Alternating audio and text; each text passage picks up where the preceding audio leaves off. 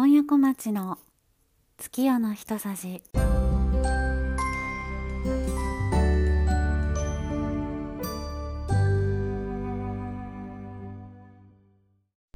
2022年5月1日新月。16回目の配信となりました。いかがお過ごしでしょうか？今夜小町です。えー、この月夜の一さじではですねほぼ毎回天体のお話をさせていただいてるんですけれどもあの月とか星にね関することを少しだけお話ししていまして私自身もねあのどんなお話をしようかなとこう調べたり探していまして、まあ、その中でよく出てくるのが宇宙の単位なんですけれどもあのよく聞くのが光年という単位ですよね。1光年っていうあの光が1年間に進む距離で、まあ、光っていうのは1秒間に約30万キロ進みますので、えー、地球の1周が約4万キロなので光は1秒間に地球を7周半するっていうのは、まあ、学校の授業でねなんか習いましたよね すごいなっていう光の速さすごいなみたいな なんか思った記憶はありますね。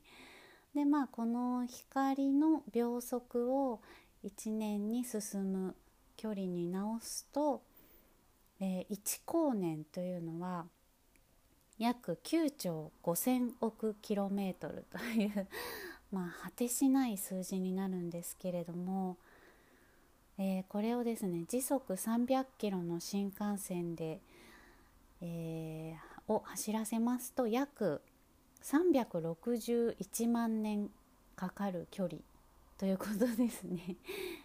なのでですねこの光年という単位はとてつもない大きな単位なのでまああのそれをですね宇宙でもあの太陽系の中で使うとなるとちょっと狭いんですよね。そこでですねあの太陽系の中で使われる単位として天文単位というのがあるそうなんです。この天文単位というのが太陽と地球の距離を1とする単位です。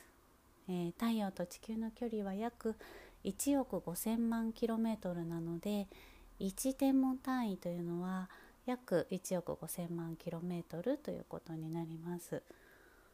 まあ、これはですねあの時速300キロの新幹線でいうところの60年弱くらいの距離ということですね。あの先ほどの1光年361万年に比べますと1天文単位の60年弱はすっごく近くに感じますね。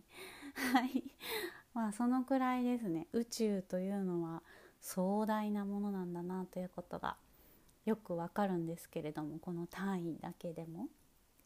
でもあのそれだけ遠くにあるあの星々がですねこの地球から肉眼で見えたりするっていうのが本当にすごいことだなと思います。でまあ今の時期ですと、あの夜明け前の東の低い位置に木星とですね金星が近づいて見えるということなので、まあ、ぜひあの早起きして4時ぐらいですかね なんか起きますと。まだちょっと太陽が昇る前のあの暗さの状態で、えー、東の空を見上げていただくと木星と金星が近くで見えるということなので是非あの早起きした方は見上げてみてはいかがでしょうか。はい、えー、さて今回の朗読は宮沢賢治注文の多い料理店です、まあ、このお話もね宮沢賢治の作品の中でも人気のお話ですよね。うん子供の頃はちょっと怖かったなという印象がありますが、うん、でもすごく面白い作品ですので是非聴いてみてください。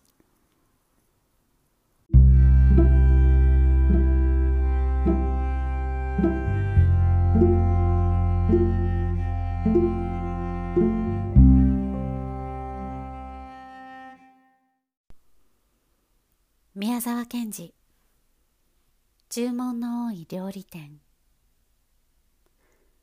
二人の若い紳士がすっかりイギリスの兵隊の形をしてピカピカする鉄砲を担いで白熊のような犬を2匹連れてだいぶ山奥の木の葉のカサカサしたとこをこんなことを言いながら歩いておりました。全体ここらの山はけしからんね。鳥も獣も一匹も嫌がらん。何でも構わないから早く淡々とやってみたいもんだな。鹿の黄色な横っ腹なんぞに二三発お見舞い申したらずいぶん痛快だろうね。くるくる回ってそれからドタッと倒れるだろうね。それはだいぶの山奥でした。案内してきた専門の鉄砲打ちもちょっと孫ついてどこかへ行ってしまったくらいの山奥でした。それにあんまり山がものすごいのでその白熊のような犬が2匹一緒にめまいを起こしてしばらくうなってそれから泡を吐いて死んでしまいました実に僕は2400円の損害だと一人の紳士がその犬のまぶたをちょっと返してみて言いました。僕は2800円の損害だ。と、もう一人が悔しそうに頭を曲げて言いました。はじめの紳士は少し顔色を悪くしてじっともう一人の紳士の顔つきを見ながら言いました。僕はもう戻ろうと思う。さあ僕もちょうど寒くはなったし腹は空いてきたし戻ろうと思うそれじゃあこれで切り上げようなあに戻りに昨日の宿屋で山鳥を10円も買って帰ればいい。うさぎも出ていたね。そうすれば結局同じこった。では帰ろうじゃないか。ところがどうも困ったことはどっちへ行けば戻れるのか一向に見当がつかなくなっていました。風がどうと吹いてきて草はざわざわ。木の葉はカサカサ。木はゴトンゴトンとなりました。どうも腹がすいた。さっきから横っ腹が痛くてたまらないんだ。僕もそうだ。もうあんまり歩きたくないな。歩きたくないよ。ああ困ったな。何か食べたいな。食べたいもんだな。二人の紳士はざわざわなるすすきの中でこんなことを言いました。その時ふと後ろを見ますと立派な一軒の声優造りの家がありました。そして玄関にはレストラン西洋料理店ワイルドキャットハウス山猫犬という札が出ていました君ちょうどいい。ここはこれでなかなか開けてるんだ。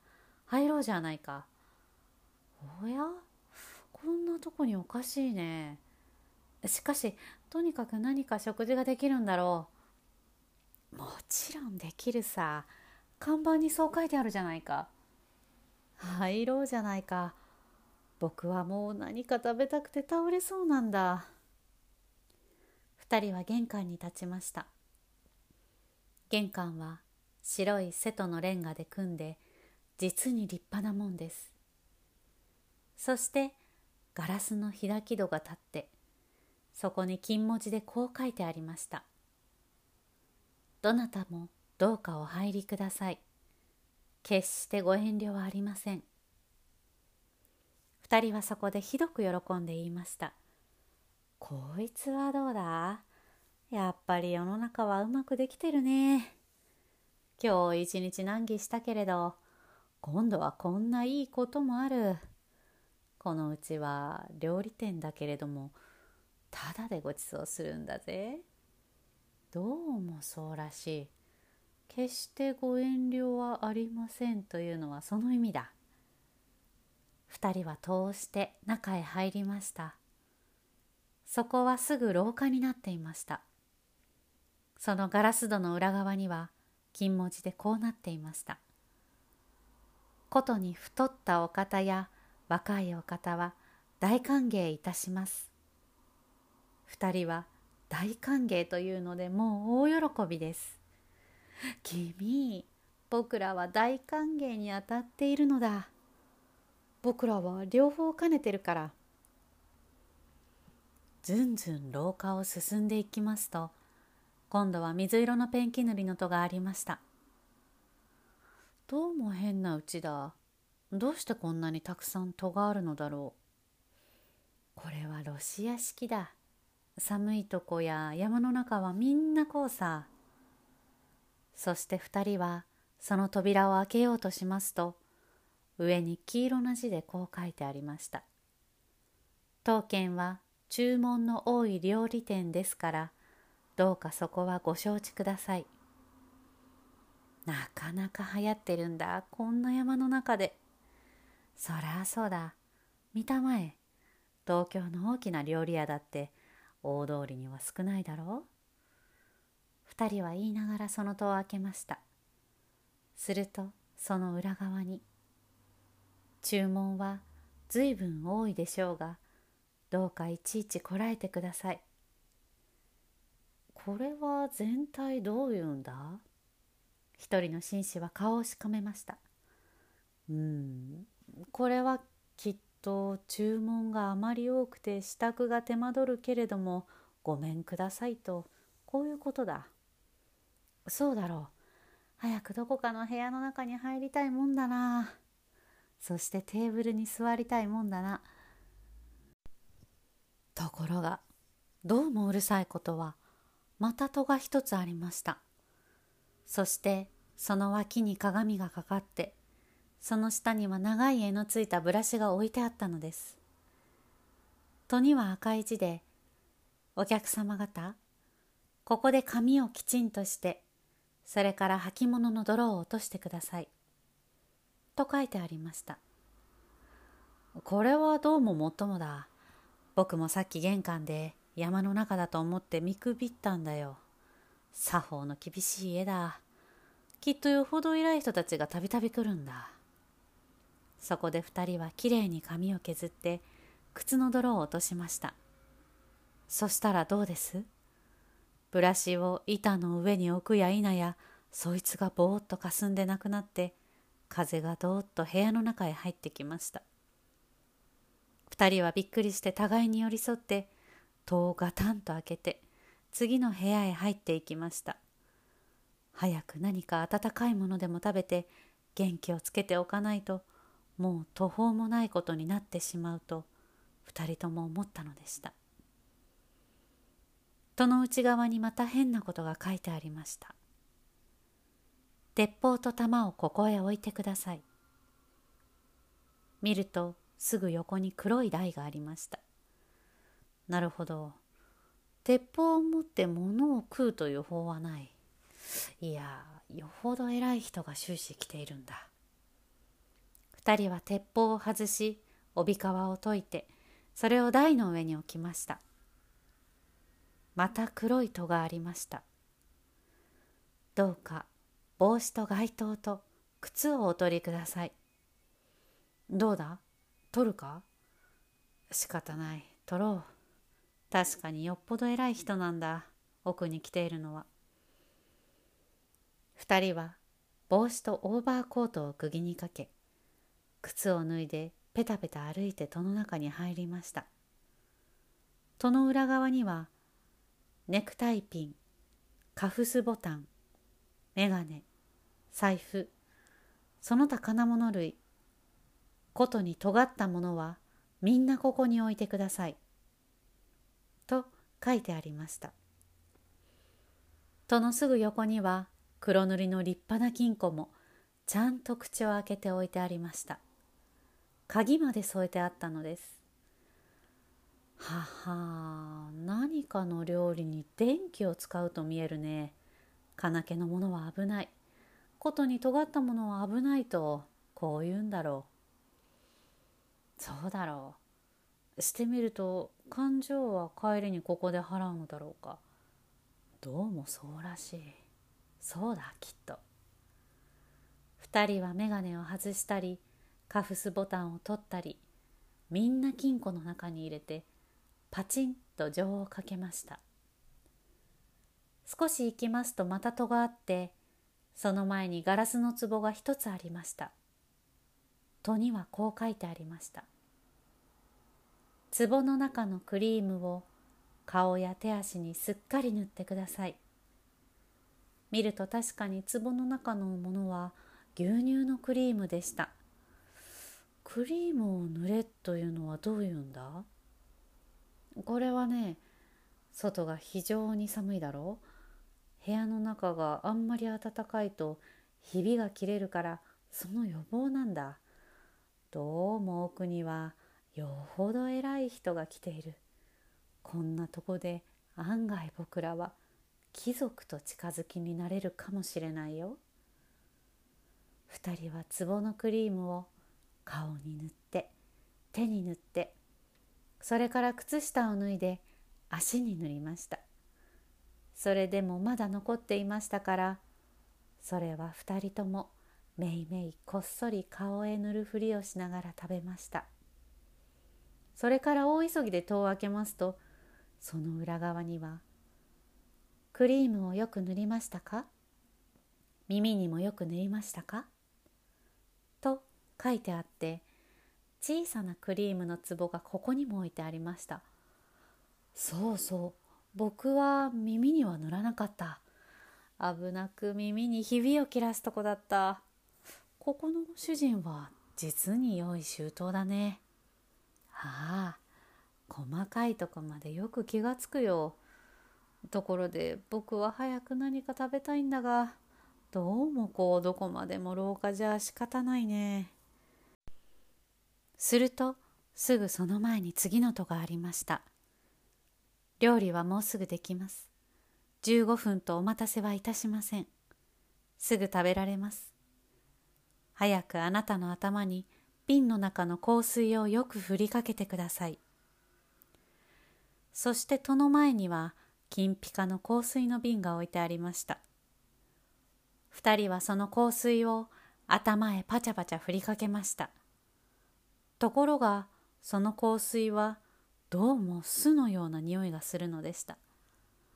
この香水は変に酢臭い。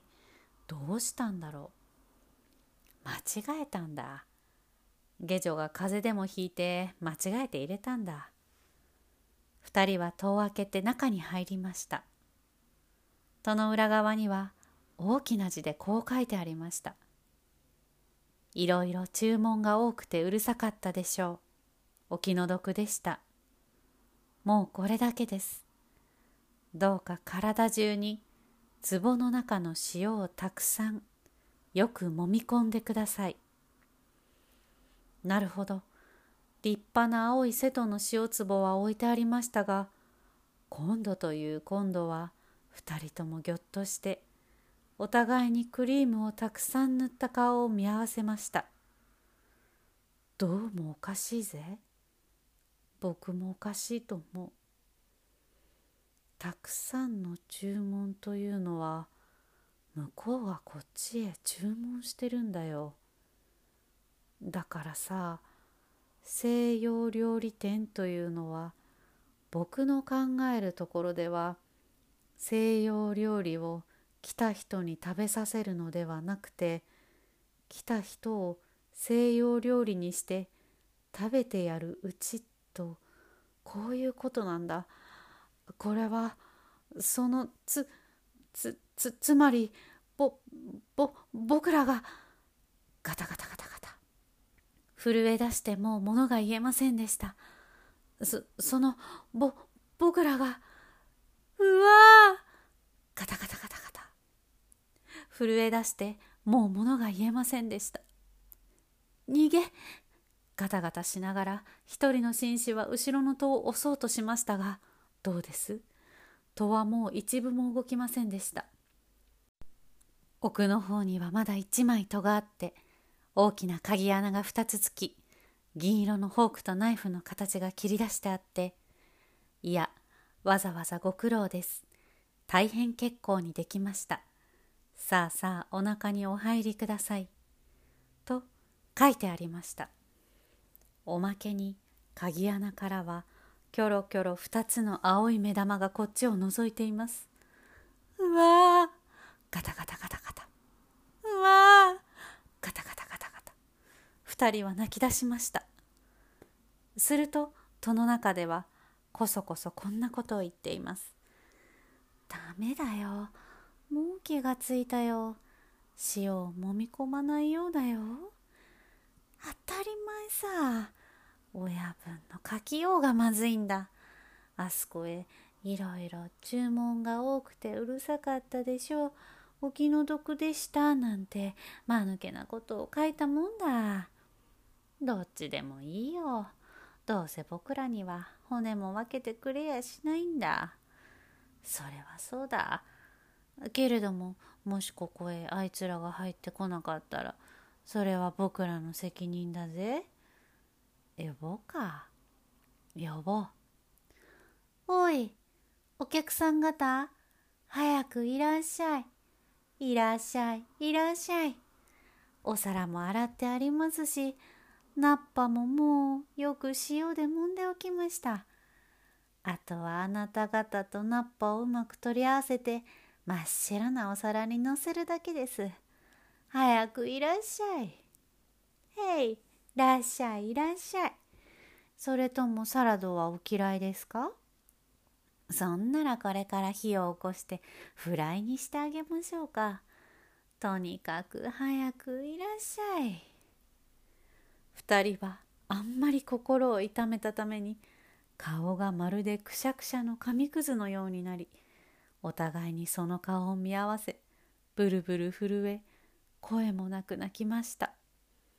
中ではふっふっと笑ってまた叫んでいます。いらっしゃいいらっしゃい。そんなに泣いてはせっかくのクリームが流れるじゃありませんか。へい、ただいま、時期持ってまいります。さあ、早くいらっしゃい。早くいらっしゃい。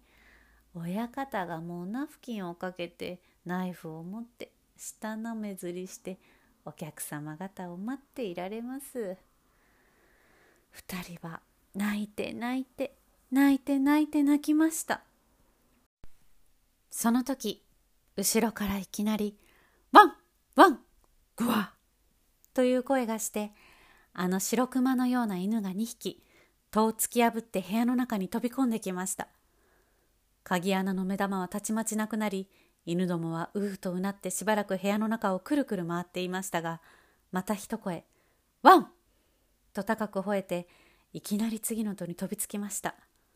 戸はがたりと開き、犬どもは吸い込まれるように飛んでいきました。その扉の向こうの真っ暗闇の中で、にゃークワーコロコロという声がして、それからガサガサ鳴りました。部屋は煙のように消え、二人は寒さにブルブル震えて草の中に立っていました見ると上着や靴や財布やネクタイピンはあっちの枝にぶら下がったりこっちの根元に散らばったりしています風がどうと吹いてきて草はざわざわ。木の葉はカサカサ。木はゴトンゴトンとなりました。犬がふうとうなって戻ってきました。そして後ろからは「旦那旦那!」と叫ぶものがあります。二人はにわかに元気がついて「おーいおーいここだぞ。早く来い!」と叫びました。身の帽子をかぶった専門の漁師が草をざわざわ分けてやってきました。そこで二人はやっと安心しました。そして漁師の持ってきた団子を食べ途中で10円だけ山鳥を買って東京に帰りました。しかしさっきいっぺん紙くずのようになった二人の顔だけは東京に帰ってもお湯に入ってももう元の通りに治りませんでした。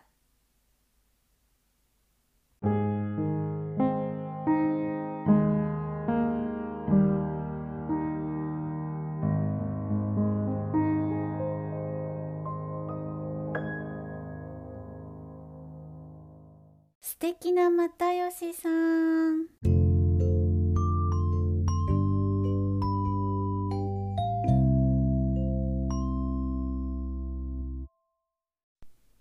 このコーナーはピースの又吉さんがエッセイや YouTube テレビやラジオ雑誌のインタビューなどでお話しされていたエピソードに勝手に共感させていただいているコーナーです、えー、又吉さんがやってらっしゃる月と三分というですねオフィシャルコミュニティサイトというのがありましてあの又吉さんの文章がだいたい週に3回読めるというですね大変贅沢なサイトなんですけれどもあのその中でですね週に3回のものとは別で満月の日にやる企画みたいのもありましてで今回の企画がですねあのなんとそのサイトの会員の人が考えた自由律俳句を又吉さんが解釈してくださるというですね。すごい企画でして。あの又吉さんがですねやってらっしゃるラジオでね、えー、月に1回なんですけど自由律俳句を考えようというコーナーがありまして、まあ、私はあの毎回投稿してみているんですけれどもあのラジオネーム今夜小町で 投稿してましてまああのそこで何回かあの採用させていただいたこともあり、まあ、その時にねラジオの中で又吉さんの解釈というか感想なんかを聞かせてもらえたりはするんですけれども、えー、それをですねこの月と3分というあのサイトでもやってくださるということでですねあのラジオですとね、もちろん時間も限られていますし採用の数もね限られてしまうんですけれどもこのサイトの企画ではあの送った方全員に答えてくださるんですよね。いやすごいことですよ本当に。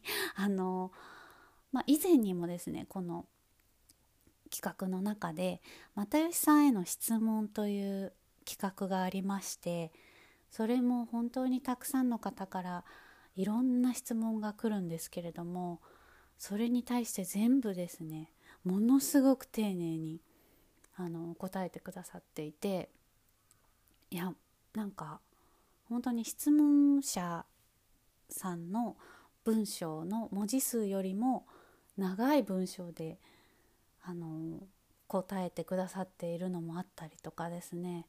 本当にあのものすごく忙しい方なのになんかこんなにあの丁寧に答えてくださるなんてなんて素敵な方なんでしょうと 思います。素晴らしいですね。はい。なんかなのでですねまあ本当にあの又吉さんにねなんか自由律俳句を読んでもらえるっていうだけでもすごく緊張しますけれどもあのこんな機会はなかなかないのでねまあ私も頑張ってと送ろうと思っています。はい。どんな風にねあの他の方の、うん、送っている自由律俳句もすごく楽しみですしそれに対して又吉さんがどんなあの言葉をなんか答えてくれるのか解釈されるのかもすごく楽しみな企画ですね。はいもう本当にあのありがたいありがたいです。はい。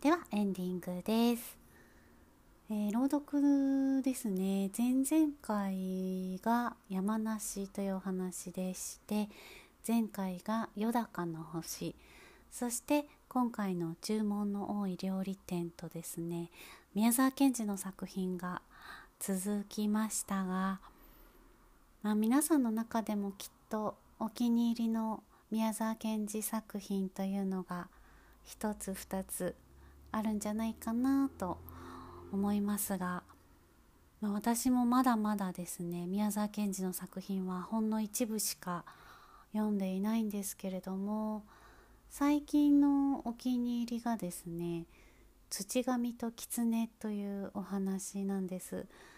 えー、これは土神と狐とカバの木というですね3人の、えー、まあ、登場人物が出てくるんですけれども、まあ、あの恋の物語なんですね。んなんかすごくね登場人物がまあ人ではないんですけれどもなんかこううん人間臭いと言いますかねこううん読むたびにいろんな気持ちになる、うん、お話ですね。朗読にするとですね40分くらいにはなっちゃうんですけれどもでも、うん、いつかやりたいなと思っています。もし機会がありましたらあの読んでみていただきたいなとおすすめの作品です。さて次回の月夜の一さじは5月16日の満月。13時13分に配信いたします。それではまたお会いしましょう。今夜小町でした。